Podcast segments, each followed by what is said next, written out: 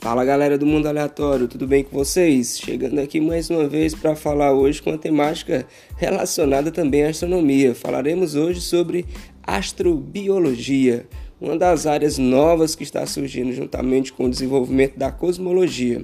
Então vamos ao assunto de fato. Enfim, já foi nos seus primórdios chamado lá pelos anos de 1990, quando se teve o, início, podemos dizer assim, o começo dessa área, era chamado de exobiologia, porque a ideia central era simplesmente você, simplesmente entre aspas, bem entre aspas mesmo, era você procurar vida fora do nosso planeta Terra. Ou seja, ainda era aquela ideia bem inicial de descobrir se tinha vida, não só vida inteligente, mas alguma forma de vida, né, como extremófilos, fora do nosso planeta Terra. Com o advento da cosmologia, com a descoberta de cada vez mais exoplanetas, começou-se os cientistas, ah, cosmólogos principalmente, se criou até então, não tinha um, um astrobiólogo. Hoje a gente já tem cursos de pós-graduação na área de astrobiologia, como Unicamp, USP. Mas enfim, vamos entender um pouco o que, seria essa astrobiologia e como começou. Como eu falo aí, começou com o nome de exobiologia, porque a ideia era simplesmente estudar formas de vida fora do nosso planeta Terra. Acontece que hoje né, a virou astrobiologia porque a ideia central hoje atualmente é se estudar a vida sim fora da Terra, mas a partir da vida do nosso planeta. Como assim? Explicarei melhor para vocês. A astrobiologia se baseia atualmente no seguinte: entender primeiro como surgiu e como funciona, como acontece as reações que deram origem à vida aqui no nosso planeta, para que a partir disso a gente possa procurar planetas ou até luas com condições semelhantes. Como isso é um tema muito amplo, eu não vou adentrar aqui, propriamente dito, nos planetas e luas que têm condições semelhantes à Terra. Vamos tentar nesse cast de hoje entender o que seriam essas condições favoráveis à vida. Então vamos lá, meu querido ouvinte. Primeiro, quando se fala em vida fora da Terra, algo que vem à nossa cabeça logo são seres complexos, ou seja, seres semelhantes a gente, ou como é retratado nos filmes de ficção científica, seres muito parecidos com a gente, com uma complexidade até maior, um desenvolvimento tecnológico muito maior do que é encontrado aqui na Terra. Acontece que vamos dividir isso aqui agora em duas partes para que fique melhor nossa compreensão.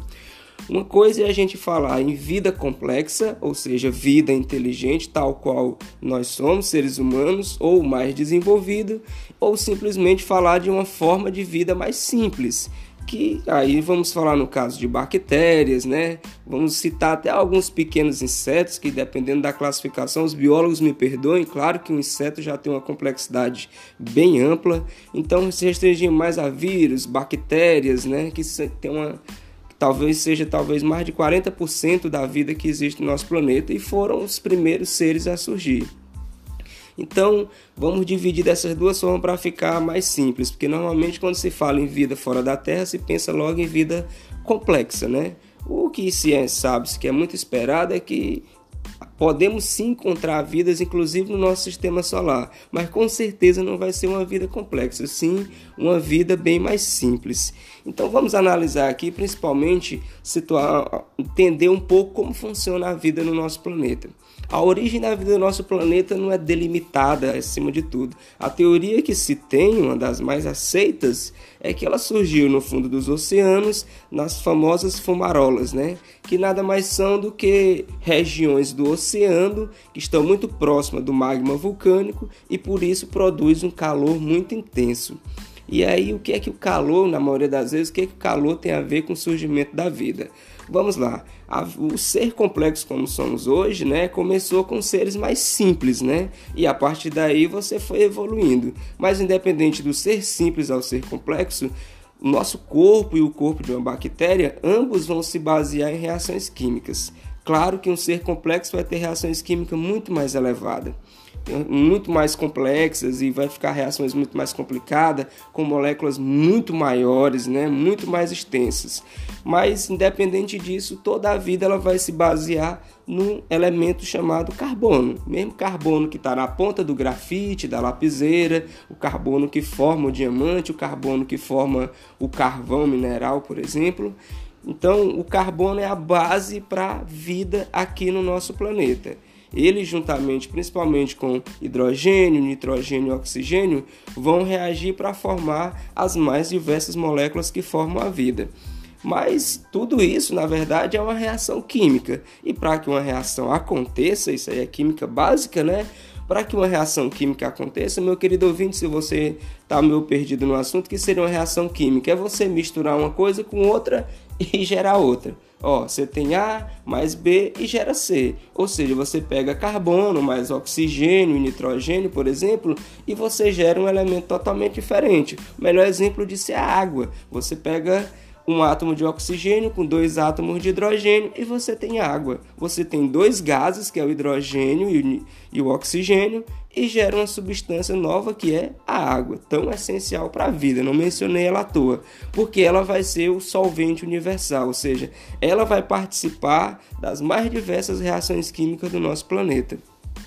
Então, primeira coisa, meu querido ouvinte, é entender que o carbono junto com oxigênio, hidrogênio e nitrogênio, são essenciais para a vida na Terra. Segundo, é que precisa ter condições necessárias para isso. E uma coisa fundamental em uma reação química é que, se você acrescenta calor a reação, você acelera esse processo. Por isso, a vida surgiu no fundo dos oceanos, em regiões onde era cedido calor pelo núcleo, ou seja, pelo centro da Terra. Isso foi fundamental para que se acelerasse a primeira formação das pequenas moléculas dos primeiros aminoácidos. Então, o calor ele acelera as reações químicas. Então, é de se pensar que se formos procurar vida fora do nosso planeta, o primeiro princípio básico é procurar planetas ou luas que propiciem esse tipo de condições. Para um exemplo disso, vamos citar as mais recentes descobertas da Lua Europa, né? É a Lua Europa, que é uma das luas que orbita o planeta Júpiter. Acredita sim, está praticamente confirmado que se tem um oceano de água líquida e salgada na subsuperfície, ou seja, embaixo da, da camada de. Existe uma camada de gelo na superfície, embaixo dessa camada de gelo existe sim água líquida.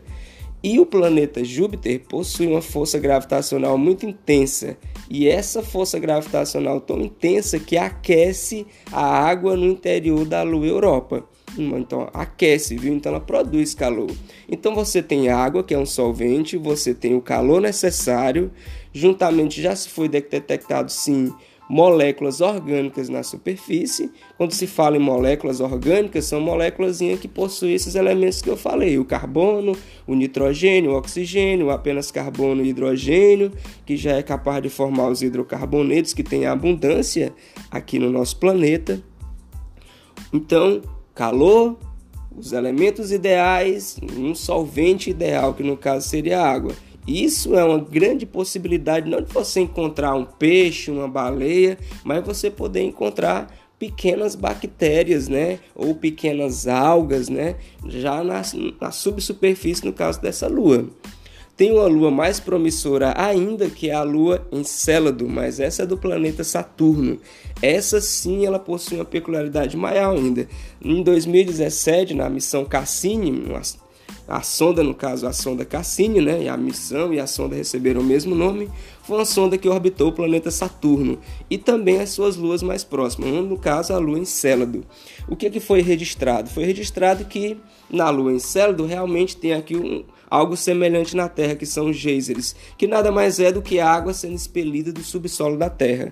Acontece a mesma coisa nessa lua, são jatos de água enorme. Acontece que foi detectado moléculas bem complexas, moléculas com uma camada de, de mais de 100 átomos isso é muito importante, porque aqui uma molécula com mais de 100 átomos já é capaz de gerar talvez bactérias já com uma complexidade grande comparadas às que a gente acha aqui na Terra. Para você ter uma ideia, a molécula da insulina, essencial para a decomposição do açúcar no nosso corpo, ela só tem 21 átomos. E em Célido se encontrou moléculas orgânicas com 101 átomos, ou seja, já são moléculas muito complexas. Semelhante à Europa também, e já está mais do que confirmado, né, através dos geysers, no interior da Lua Encélado também existe um oceano de água líquida. E essa Lua também é aquecida, semelhante, só que não Júpiter, mas Saturno, também faz um zigue-zague gravitacional, ou seja, dá uma espécie de chacoalhamento no interior da Lua, fazendo com que tenha calor lá no seu interior. E assim, ó, novamente, temos calor, temos águas e temos moléculas orgânicas. Ou seja, a astrobiologia se baseia nisso. Ela procura planetas ou luas com condições semelhantes às que temos aqui na Terra. E assim é que se baseia todo o estudo da astrobiologia. Então, para você ficar um pouquinho mais claro, acho que com esses exemplos deu para compreender. Toda a astrobiologia não se baseia hoje, é uma ciência séria, então ela não se baseia em estar tá procurando. Não vamos comparar com a famosa ufologia que vê, por exemplo, um brilho no céu e já diz que tem naves extraterrestres chegando no nosso planeta. Não é nisso que se baseia, é um trabalho sério e lógico que passa pelo famoso método científico. É o mais lógico possível. Se queremos encontrar a vida fora do nosso planeta, a ideia inicial não é procurar a vida complexa, e sim procurar a vida mais simples e partindo do princípio sempre de procurar condições semelhantes a o que existe no nosso planeta. Espero que você tenha compreendido, meu querido David, um pouco mais disso. Eu vou dividir a astrobiologia em três partes, já que eu não tenho tanto servidor assim. Essa foi a primeira parte. Na próxima, passaremos para exoplanetas, que são planetas fora do sistema solar que possuem condições semelhantes a essa que a gente discutiu no cast de hoje. Um abraço, querido amigo ouvinte, e até a próxima.